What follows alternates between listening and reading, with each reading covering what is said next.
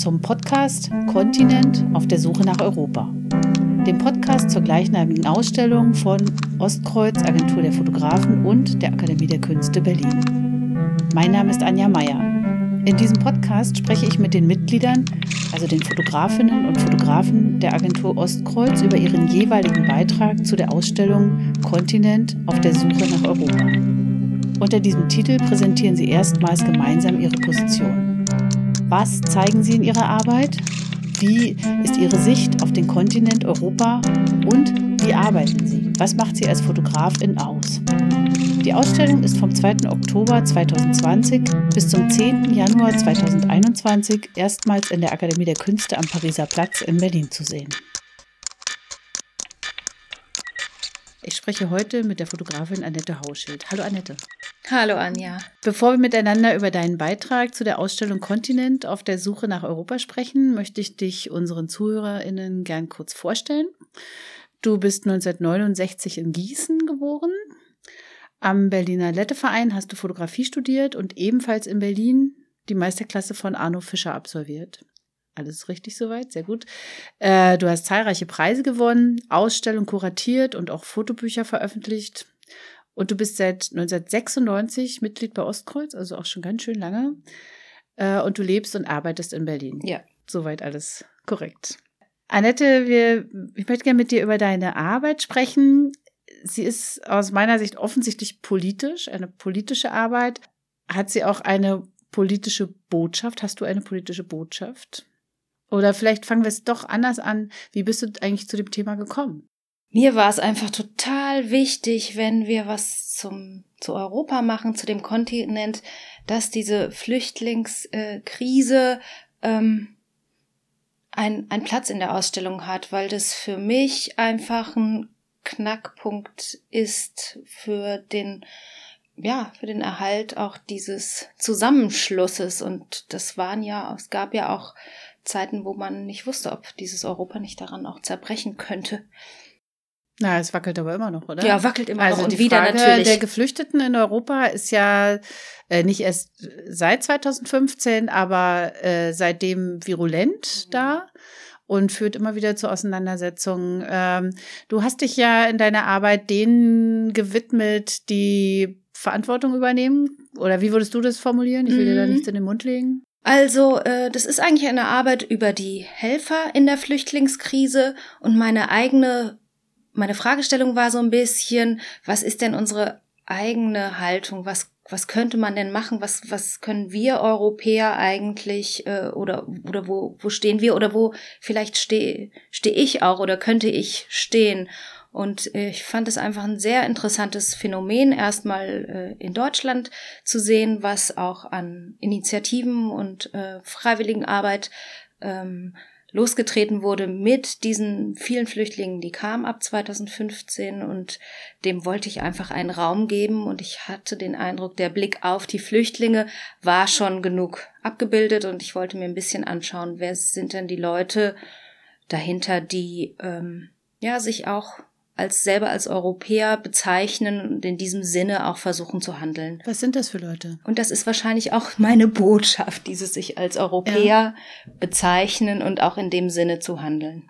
Wenn du so mhm. nach einer Idee oder nach einer was Botschaft sind das fragst. Für, auf was für Menschen bist du getroffen bei deinen Reisen? Das ist ganz, ganz unterschiedlich. Es waren viele Studenten, die vielleicht ähm, schon immer politisch engagiert waren, aber auch einige kamen dazu, die jetzt einfach diese Krise auch als Anlass genommen haben, zum ersten Mal sich zu engagieren. Dann ähm, sind es aber auch so Leute wie klassische äh, Seenotretter oder Bergretter, also Leute, die wirklich äh, äh auch so ein bisschen das als Ehrenkodex sehen. Ne? Also, also, Berufshelfer eigentlich? Ja, vielleicht nee, nicht Berufshelfer, aber wenn man zum Beispiel, wenn man, wenn man äh, auf dem Schiff arbeitet, wenn man Segler ist oder so, da gibt's einen gewissen Ehrenkodex, da geht man, da hilft, also man weiß einfach, Seenotrettung ist ähm, Voraussetzung eigentlich oder das ist was, was jeder betreibt, genauso wie Bergretter Bergrettung betreiben und auch nicht gucken, wer ist da vor mir. Ja, wer, wer, wer ist hier zu retten und wen würde ich Genau. zuerst retten, Ja. sozusagen, ja. In welchen Gegenden warst du unterwegs? Meine, äh, meine erste Reise war nach, äh, nach Griechenland in dieses ähm, damals äh, plötzlich entstandene Flüchtlingslager Idomeni an der griechisch-mazedonischen Grenze. Dann war ich auf einem Seenotrettungs- oder zivilen Seenotrettungsschiff im Mittelmeer, was dann so praktisch vor der, knapp vor der libyschen Hoheits, vor dem libyschen Hoheitsgebiet ähm, seinen Einsatz hatte. Und dann war ich in den italienischen Alpen an der Grenze zur Fra zu Frankreich im Piemont, ähm, wo man in den letzten Jahren ähm, so mehr und mehr so Grenzübertritte zu verzeichnen hat von Leuten, die lange in Italien gelebt haben und jetzt versuchen, irgendwie in den Westen zu kommen und das teilweise über die Alpen. Das waren meine drei Orte. Kannst du da in diesem Zusammenhang etwas mit dem politischen Begriff des Schleusers, der Schleuserin anfangen? Das ist ja, damals war ja so ein Kampfbegriff der äh, Flüchtlingshilfe-KritikerInnen, dass man gesagt hat, wir müssen den Schleusern das Handwerk legen. Das ist natürlich die ganze Zeit ähm, steht das mit im Raum, dieser Vorwurf. Und am anderen, der Ke am anderen Ende der Kette sind natürlich wirklich Schleuser. Und die ähm, Aktivisten, die ich getroffen haben, habe, die versuchen, soweit es geht, diesen Schleusern das Handwerk zu legen. Also die gucken wirklich und fragen auch die Leute, wer hat euch die Telefonnummer gegeben? Ähm, woher kommt die? Woher wisst ihr die? Die versuchen wirklich diese, diese Schleuser, die tatsächlich dahinter sind, die irgendwie ähm, bisschen auszubluten, weil die wissen natürlich, da ist, es gibt Schleuser und da ist eine, ähm, da ist ganz viel Geld dahinter und das ist eine Maschinerie und die arbeitet natürlich mit den Ärmsten. Aber ich glaube, die Seite, auf die ich mir angeschaut habe, das, da würde ich sagen, das sind keine Schleuser, da würde ich mich wirklich verwehren. Hm. Es gibt ja Bilder vom Seenotrettungsschiff, ähm, wo man merkt, also, also man sieht es einfach auf den Bildern, es ist sehr eng. Es äh, ist sehr persönlich, vermutlich auch. Wo ziehst du eigentlich die Grenze zwischen Aktivismus und Kunst oder Berichterstattung? Das ist total schwer. Also ich war jedes Mal auf jeder meiner Reisen sehr im Dilemma, weil ich mich natürlich immer mit diesen Organisationen im Vorfeld zusammengetan habe und gesagt habe, ich komme und ich wäre gerne dabei und ich wäre auch gerne eng dabei. Und äh, die hatten alle natürlich ein Interesse auch daran, dass es eine gewisse Öffentlichkeit gibt, haben mich aber auch alle so ein bisschen dazu oder dazu verpflichtet, auch mitzumachen. Und da dann die Grenze zu ziehen und zu sagen, nee, jetzt mache ich mal kurz meinen Job nicht, den ich habe, den ich hatte auch während der Zeit, sondern jetzt muss ich das dokumentieren. Pff, das ist total, das ist irgendwie total schwer. Also ich habe dann nicht so eine richtige Antwort. Man ist dann in dem Moment bin ich beides und das ist sicher auch, das ist sicher auch das Problem daran, ähm, dann daraus irgendwie eine Arbeit zu machen und diesen Abstand auch zu haben, den man braucht. Und ich glaube, ich hatte den Abstand auch oft nicht. Oder es gibt natürlich Situationen, so, so viele habe ich jetzt nicht erlebt, wo ich kein Foto machen würde, sondern wo ich dann immer in dem Moment eher Aktivist Kannst wäre. du das mal beschreiben? Was wäre das zum Beispiel? Was wäre das? Also, Oder naja, was das war das? Ja, sehr konkret.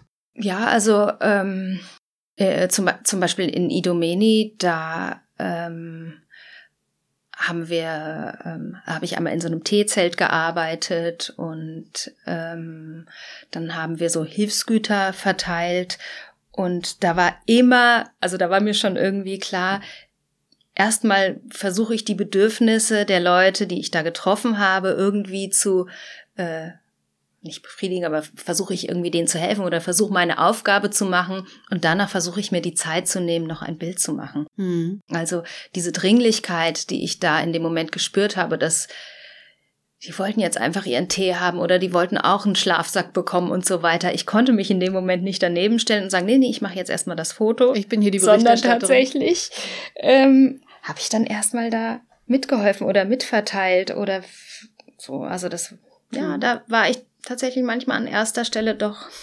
Aktivistin. Mhm. Ich habe mich hinterher auch drüber geärgert teilweise. Ja, aber es ist doch auch verständlich. Also du, das würde ja äh, niemand, äh, also ja, ich verstehe das Dilemma. Okay, das äh, hast Ja, du ja, ja auch erklärt. Genau. Wie wirkt sich denn die politische Dimension deiner Arbeit auf die Ästhetik aus? Oder anders gefragt, können Fotos mit einem dezidiert politischen Thema Schönheit transportieren, zu schön vielleicht manchmal sein, die Schönheit der Solidarität. Das ist mir eingefallen als äh, beim Betrachten deiner Fotografien. Die Schönheit der Solidarität. Hm, genau, dann müsste das Bild ja gar nicht mehr schön sein, weil Solidarität an sich ist ja, ist ja schon schön. Und ich denke, jedes Bild muss natürlich sich an gewissen ästhetischen Merkmalen messen lassen oder sie auch dezidiert brechen oder so. Das gehört natürlich dazu, dass man irgendwie eine Form findet, die, ähm, die lesbar ist, die auch adäquat ist. Man, es darf natürlich nicht, auch nicht zu kitschig werden. Es darf auch nicht zu rührselig oder hero heroisierend werden. Das sind schon alles so Sachen, die waren mir, waren mir bewusst. Und da musste ich gucken, dass ich das so ein bisschen umschiffe, vielleicht hinterher auch in der, in der Auswahl. So. Wie lange hast du eigentlich gearbeitet an der, an, also an, es waren ja mehrere Reisen. Über welchen Zeitraum hat sich das erstreckt? Ähm, über zwei ja, zwei gute Jahre. Also äh, 2016 war ich in Idomeni, das war im Frühjahr, das war im März. Und meine letzte Reise habe ich im Frühjahr 2018 gemacht. Das mhm. war die Reise ähm, in die Alpen, ins Piemont. Richtig lange. Mhm. Du hast ja dann quasi ein abwehrbereites Europa erlebt eigentlich. Ein, also ja. die Menschen, die geholfen haben im Einzelnen, die aber mhm. auch gegen politische Widerstände äh, angegangen sind ja, mit ihrer Arbeit. Zeit. Was bedeutet für dich Europa nach dieser Erfahrung? Das Schöne, was ich, was ich erlebt habe äh, auf meinen Reisen, dass das immer ähm, eine sehr internationale Gruppe war von Leuten, die sich da ähm, aus einem Grund zusammengetroffen haben, gefunden haben, äh, mit einem Ziel, mit einem höchst humanistischen Ziel. Und ähm, so begreife ich eigentlich auch Europa, dass es eine Gruppe ist, eine Staatengemeinschaft, durchaus eine Wertegemeinschaft. Und ähm, diese Werte, ich benutze den Begriff auch gerne, ich sehe das gar nicht konservativ, ähm, gilt es einfach zu immer wieder zu verteidigen. Hm. Wir sind ja jetzt gerade in pandemischen Zeiten. Äh, es gibt die Corona-Krise mhm. in Europa. Weißt du etwas darüber, was das für die äh, Geflüchteten bedeutet? Also hast du Kontakt noch zu Leuten aus der Helferszene oder zu Geflüchteten? Jetzt so ganz aktuell nicht. Ich lese natürlich ähm, die, die Presse und was man einfach mitkriegt. Und das ist leider sehr schade. Es hätte ja auch andersherum sein können, dass die Leute, die am Rande der Gesellschaft leben, und das sind eben die Flüchtlinge, es sind aber auch die Roma, über die ich ja auch lange gearbeitet habe, dass die ähm, zu Sündenböcken gemacht werden, dass man denen natürlich gerade nicht helfen will, dass die an, ja, als letztes irgendwie an der, äh, an der Kette der Verteilung sind. Und ähm, mal schauen, wenn, wenn die Zeiten sich so ein bisschen normalisieren, ob, ob wie die Institutionen dann reagieren und ob sie dann ähm, ja, ob das wieder mhm. genug Wichtigkeit bekommt, das Thema. Die Institution, das ist ja Europa. Also das ist dieser Kontinent, ja. über den ihr äh, arbeitet für diese Ausstellung. Ähm, zeigt sich Europa jetzt gerade von seiner nicht so guten Seite. Also ich will dir da nichts in den Mund legen, aber es, äh, wenn, wenn du Erfahrung hast und Kontakt hast zu äh, Marginalisierten, zum Beispiel, du hast ja gerade die Roma erwähnt, äh, was bedeutet das, die werden zu Sündenböcken, gema Sündenböcken gemacht? Das äh, in welcher Weise? Also vor allem äh, in Osteuropa, zum Beispiel in Bulgarien oder auch in Rumänien, gibt es einfach Fälle, wo Roma-Ghettos, sogenannte Roma-Ghettos, aber es sind äh, de facto auch Ghettos, richtig, richtig abgeriegelt werden, weil man, weil man sagt, da, da ist eben die, da herrscht die Pandemie, da, hier kommt ihr nicht mehr raus, ihr kommt nur raus aus dem Ghetto, wenn ihr Geld in der Tasche habt oder wenn ihr, die, wenn ihr vorweisen könnt, dass ihr irgendwo arbeiten geht. Viele gehen ja nicht regulär arbeiten, sondern gehen vielleicht Schrott sammeln und so weiter. Ähm, und das oft in Fällen, wo es ähm, nicht einen bestätigten äh, Fall äh, Ach, tatsächlich. vor Ort mhm. gibt. Und ähm, ja, also es ist das, das macht mich schon sehr nachdenklich, ähm, wenn wir einfach die Schwächsten, wie das schon immer ist, so sehr zurücklassen, was das dann, ja, was mhm. das mit Europa macht, oder was das mhm. mit, unser, mit unserer Gesellschaft macht. Das müssen wir natürlich in Deutschland auch gucken, dass wir, dass wir uns, dass die Krise uns gesellschaftlich eher stärkt und nicht äh, ja. Schwächt. Das ist jetzt natürlich auch eine Krise, die sozusagen fast handlungsunfähig macht, weil sie die Bewegungen einschränkt mhm. der, der Aktivistinnen und Aktivisten. Ja. Ich würde dich gerne noch ein bisschen was zu deiner Arbeit insgesamt, zu deinem Werk äh, fragen. Ähm, wie ist das, um Fotografin zu werden oder werden zu wollen? Gibt es in deinem Leben ein erstes, ein Initialbild, ein Erlebnis, eine Geschichte, warum du gesagt hast, das möchte ich können oder das möchte ich auch können? Mm. Also ich glaube, ich war schon immer sehr neugierig und wollte mich immer in äh, Situationen begeben und äh, so Leute auf der Straße anquatschen und mir Sachen angucken. Das war irgendwie, äh, das war schon immer so, so, das gehört irgendwie so oder gehörte zu meinem Persönlichkeitsbild. Ich glaube, ich, ich habe mich da auch verändert. Deswegen, aber ich glaube, es war einfach so eine Voraussetzung, ähm, die mir geholfen hat, so die ersten Schritte zu gehen. Äh, und ich habe natürlich auch gesehen, dass man mit der Kamera Welten geöffnet bekommt. Was waren denn deine ersten Schritte? Wann hast du denn eigentlich überhaupt angefangen zu fotografieren? Naja, ich habe so als Teenager angefangen mm, mit 16 und dann bin ich bei uns auf dem Rummelplatz gegangen und habe da die Männer an den Losbuden oder so fotografiert Ach, und war dann wahnsinnig fasziniert, äh, wie man dann daraus in der Dunkelkammer irgendwie ein Bild machen kann. Und dann habe ich ein bisschen, ja, dann bin ich nach Berlin gekommen und habe ein bisschen gesucht und habe lauter so kreative Sachen mir angeguckt, unter anderem auch die Fotografie und irgendwann habe ich wieder so ein bisschen ähm, das intensiviert und äh, auch wieder mit der Fotografie eher experimentiert und dann habe ich mich einfach an der Fotoschule beworben. Genau, du hast äh, an der Moment am Letteverein am Letteverein habe ich studiert. Genau, mhm. genau. Eben nicht an der natürlich nicht an der Ostkreuzschule, weil die gab es ja damals noch gar nicht. Nee, genau. die gab es noch nicht. Wie bist du denn äh, zu Ostkreuz eigentlich gekommen? Wie wie ist da wo ist da die Verbindung? Wo ist da der Link zur Agentur? Ähm, das war eine schöne Situation, weil hm, das war 1996. Ähm, in Berlin gab es eigentlich noch gar nicht so eine große ähm, Fotoszene, die ist so langsam hier rüber geschwappt aus Hamburg.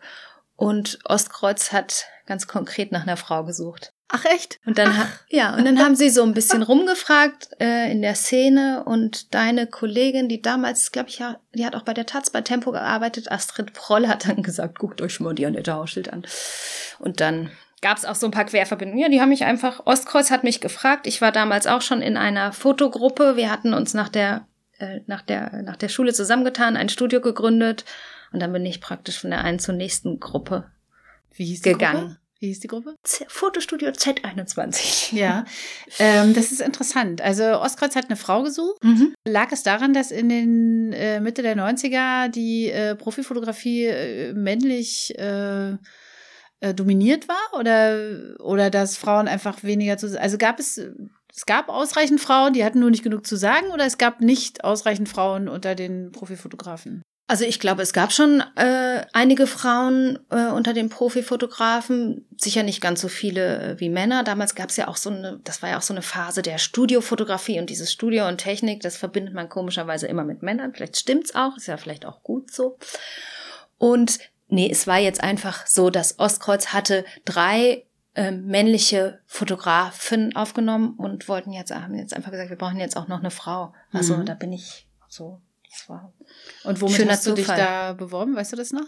Man muss ja, oder wurde das einfach äh, beschlossen? Nee, Weil heutzutage ist es ja so, die Fotografinnen und Fotografen müssen ja quasi vorsprechen, müssen präsentieren und dann wird abgestimmt. Also ich habe meine, meine, den, den glaube ich, meine Mappe gezeigt und was ich damals hatte, war so ein bisschen so eine People-Fotografie, also Porträts, die auch so ein bisschen weiß ich nicht, Berliner Szene, Techno-Szene, das war so ein bisschen so ein Bereich, in dem ich auch fotografiert hatte, aber ich bin auch schon auf eigene Faust damals viel nach Polen gereist oder so und habe auch dann wirklich so eine ganz klassische Straßenfotografie gemacht und hatte auch, hatte halt so Aufträge, zu, zum Beispiel für die Taz und so. Mhm. Also ich hatte, ja, hab, hatte einfach schon auch ein paar Kunden in dem Bereich, der, glaube ich, da gab es einfach auch eine Überschneidung. Was bedeutet denn dieses Agenturleben für dich? Also das frage ich fast jeden hier in dieser Reihe. Und die, ja, was ist, was bedeutet das für dich mit diesen anderen gut 20 Fotografinnen und Fotografen zu arbeiten und geschäftlich zusammenzuarbeiten, immer im Kontakt zu bleiben, auch ein bisschen unter Kontrolle zu sein. Also mhm. Wie, mhm. ja, was bedeutet das für dich? Naja, als Fotografin ist man, ist man ja einfach Einzelkämpfer, muss sich auch jedes Mal irgendwie so neu beweisen und ähm, hinterfragt sich natürlich auch ständig, auch mit jedem einzelnen Auftrag, mit jedem einzelnen Bild, das man so macht. Und da ist einfach so eine Gruppe, ähm, was wahnsinnig Gutes und Wohltuendes.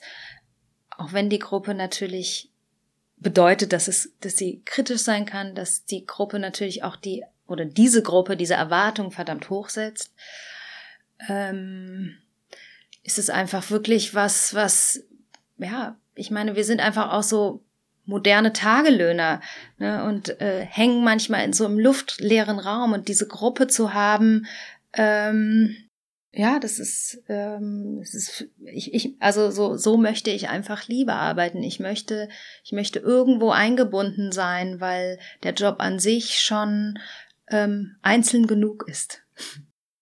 Das klingt gut. Ähm, eine Frage an die Westdeutsche, die seit einem Vierteljahrhundert bei einer Ostagentur mhm. ist. Spielt die Herkunft eine Rolle? Spielte damals die Herkunft eine Rolle, deine Herkunft? Und spielt sie heute noch eine Rolle? Also als, Ostkreuz wird ja als Ostagentur wahrgenommen, ja. ne? Also, ich würde sagen, meine Kollegen damals, die mich aufgenommen haben, die waren total unvoreingenommen. Da ging's, denen ging's überhaupt nicht darum, irgendwie jetzt jemand Westdeutschen oder Ostdeutschen aufzunehmen, sondern das musste irgendwie in das damals gesuchte äh, Profil passen. Und natürlich müssen wir uns gegenseitig sympathisch sein und das geht über die ost- oder westdeutschen Grenzen hinweg natürlich. Ich glaube mittlerweile ähm, spielt das wahrscheinlich noch weniger eine Rolle, wobei wir das alle ganz gut finden, dass es so, ich weiß nicht, ob es halb-halb ist, aber dass äh, ost- und westdeutsche äh, Biografien gleichermaßen vertreten sind, weil ja, ist vielleicht so ein bisschen ausgleichende Gerechtigkeit, weil ansonsten, wenn man ja guckt, okay, Angela Merkel zum Glück und so, ähm, muss man einfach sagen, dass ostdeutsche Biografien eher unterrepräsentiert sind und das muss ja nicht unbedingt sein. Hm. 30 Jahre gibt es die Agentur jetzt, du bist fast 25 Jahre dabei. Wahnsinn eigentlich, ne? Vierteljahrhundert. Oh, ähm, wo, wo liegt äh, die Zukunft der Agenturfotografie? Wo siehst du die? Ich denke mal, dass ihr darüber wahrscheinlich auch diskutiert. Wo steuert die Agentur hin? Wo sollte sie deiner Meinung nach hinsteuern? Ah, wir haben uns ja eigentlich, ähm, wir sind ja schön breit aufgefächert und das hat natürlich auch was mit diesem wir sind ja einmal einmal eine große Familie und so ein oder wie sowas so ein großes Mehrgenerationenhaus. Und da sind einige Leute natürlich nur noch mit ihrem eigenen Övre ähm, zugange und stellen aus und gehen in die Lehre. Äh, ganz junge kommen hinterher die brennen für die Fotografie und die gerne eine Auftragsfotografie machen. Und dann gibt's halt wahrscheinlich so eine so eine Zwischengeneration, gehöre ich jetzt zu den eher zu den zu den Alten. Das kannst ähm, nur du beantworten. Genau. Ja, die sich wahrscheinlich am meisten fragen muss, was was was macht man auch mit der mit der veränderten ähm, Situation, äh, Situation mit dieser veränderten Marktsituation, aber wir haben uns ja von diesem ähm, journalistischen Markt auch schon so ein bisschen ähm, verabschiedet oder auch befreit, äh, indem wir eben diese Gemeinschaftsprojekte machen, indem viele Leute in die Lehre gehen und uns selber ist wahrscheinlich die eigene fotografische Arbeit, für die wir dann meistens nicht bezahlt werden, die aber dann in Ausstellungen oder in Büchern landet, ähm, am wichtigsten. Die wiederum verschafft uns aber auch wieder interessante Jobs, weil man muss natürlich nur mit einer irgendwie, weiß ich nicht, klaren Handschrift bekommt man Auftraggeber und da müssen wir einfach dranbleiben, dass wir unsere Handschriften behalten, dass wir ja, dass wir ähm, eine Fotografie machen, die die Leute interessiert und die die Leute irgendwie berührt. Hm. Äh, bist du in der Lehre? Also nicht regulär, ich mache ab und zu irgendwie kleine Seminare, aber hm. ich bin äh, ich bin nicht irgendwo hm. fest. Hm. Und wo siehst du deine? Du bleibst und ihr werdet alle zusammen alt, nochmal 30 Jahre? Ich kann mir das gerade, also gerade finde ich es natürlich mit in dieser Corona-Krise finde ich das gerade besonders schwierig. Also ähm, ich weiß auch nicht, was aus meinen Auftraggebern wird.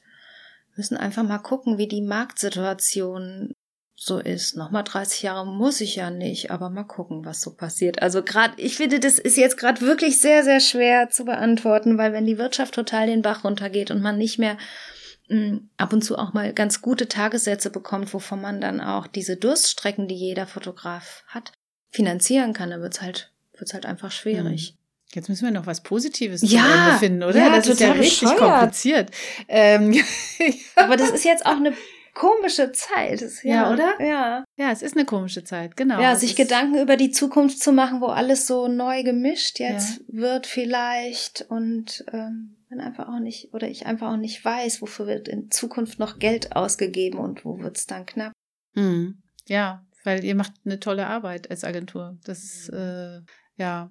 Ähm, gut, nee, also dann vielleicht noch mal eine letzte, äh, eine wirklich vielleicht eine fröhliche Frage. Ja. Sag mal. Ähm, ja, stimmt, das war alles so schwer. Nein, ne? das war nicht Doch, schwer. Doch, das ganze nein. Thema ist naja, schon natürlich, so schwierig. Das Thema Geflüchtete ist schwierig. Ja. Das ist so. Naja, das ja. ist ja klar. Aber die Helfer sind ja eigentlich das positive Beispiel. Die sind ja die, die vorangehen mit einem, ja, mit, mit einem Optimismus. Genau, das war nämlich auch meine, die Frage, die ich stellen wollte. Hey. Das ist doch letztlich, naja, das ist doch letztlich eine ganz positive Erzählung ist. Eine, eine, die Mut macht, deine Geschichte. Dass man eben was tun kann. Also, dass es eben Menschen gibt, die, die was tun und du warst dabei. Und äh, zählst du da manchmal so für den Alltag draus? Also wenn du sagst, also okay, jetzt habe ich irgendwie äh, kurz vor, vor Libyen gelegen. ich, äh, das halte ich, das stehe ich hier auch noch durch so. Ah, tatsächlich, es gab so Situationen, die ich mich nicht getraut habe, so im Alltag, wie zum Beispiel so ein komischer ähm, ähm, so ein, so, so ein Waldwipfelfahrt oder so. Und dann habe ich gedacht, ey, wenn ich das und das geschafft habe, dann traue ich mich auch den, diesen, auf diesen Baum raufzusteigen. Und so war es tatsächlich dann auch. Also so ganz komische Sachen, wo ich denke, ey, du, du dachtest, du stirbst in diesem Boot äh, vor Libyen, weil die Wellen waren tatsächlich so hoch, dass äh, äh selbst der Kapitän sich gewundert hat, wie das Schiff rollt. Und ja, so rum zehre ich da manchmal davon, dass ich denke, hey, das hast du überlebt. Mhm. Ähm, andere Dinge könnte ich eigentlich jetzt nicht mehr umhauen.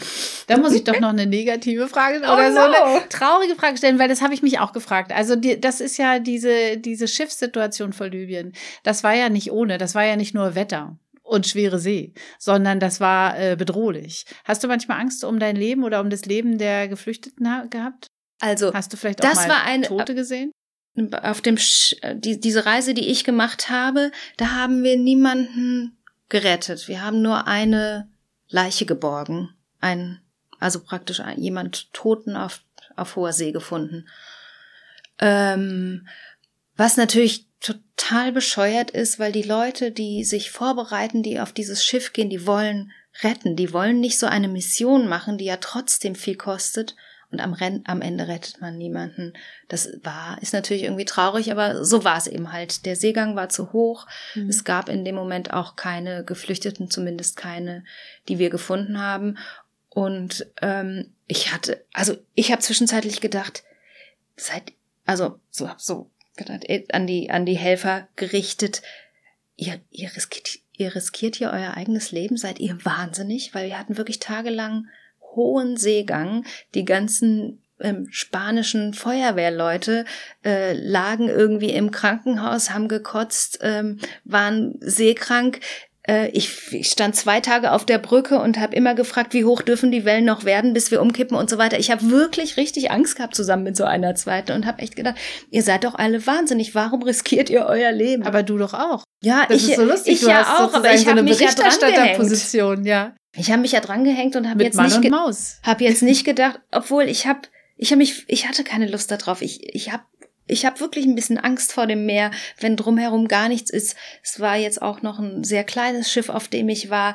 Ich war in einer Kajüte ohne Fenster. Also es war alles ein bisschen, ich fand es schon echt bedrohlich und dramatisch und bin da echt, ein, ja, ich bin da wirklich einen Schritt gegangen, den ich eigentlich nicht gehen wollte. Ja, und rausgekommen ist deine wunderbare Arbeit. Oh, danke, Anja.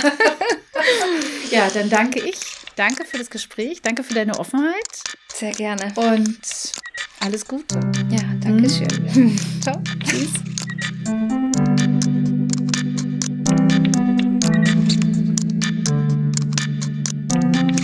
Das ist der Podcast zu Kontinent auf der Suche nach Europa.